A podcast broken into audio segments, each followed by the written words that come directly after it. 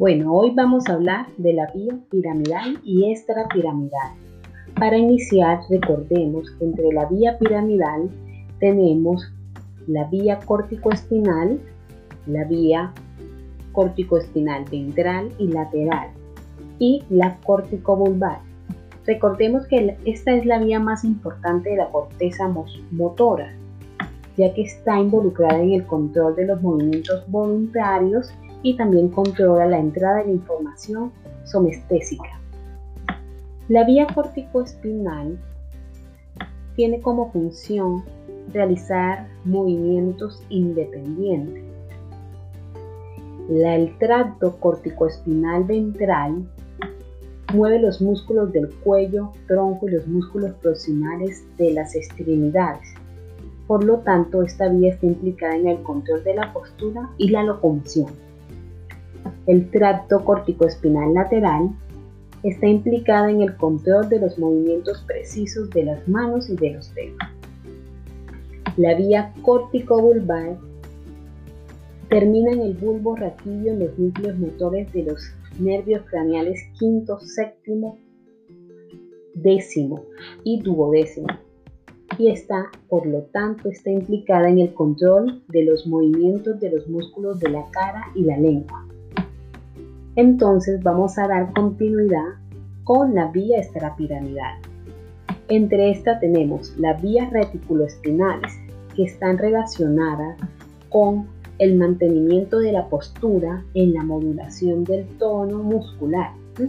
Esta se divide en vía reticuloespinal lateral, la cual se sitúa por delante de la vía córtico-espinal lateral y se encarga de la activación de la musculatura flexora y regula la musculatura de las extremidades.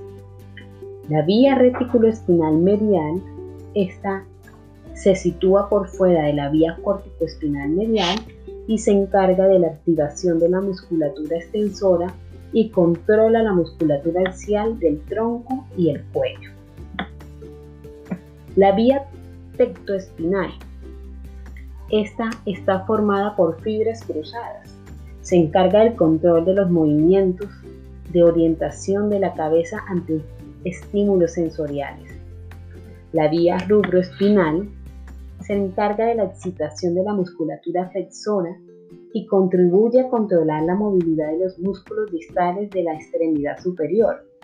También está implicada en el control de los movimientos coordinados de los brazos, las piernas y las manos la vía vestibuloespinal. Esta es súper importante porque recoge proyecciones que parten de los núcleos vestibulares y recibe información de los canales semicirculares del oído. Por lo tanto, controla los mecanismos vestibulares y la postura y el equilibrio. Se divide en dos, en la vestibuloespinal medial y la lateral. La medial está relacionada con el control de los mecanismos vestibulares y del control de la postura y el equilibrio, pero que influyen solamente en la musculatura del cuello. En cambio, la vía vestibuloespinal lateral se encarga del control de los mecanismos vestibulares y del control de la postura y equilibrio, pero concretamente excita las motoneuronas que llegan a los músculos extensores paravertebrales y a los extensores proximales de las extremidades. Músculos que en conjunto se conocen como músculos antigravitatorios o posturales. Entonces, es importante conocer estas vías para la comprensión de las patologías neurológicas que veremos en las prácticas.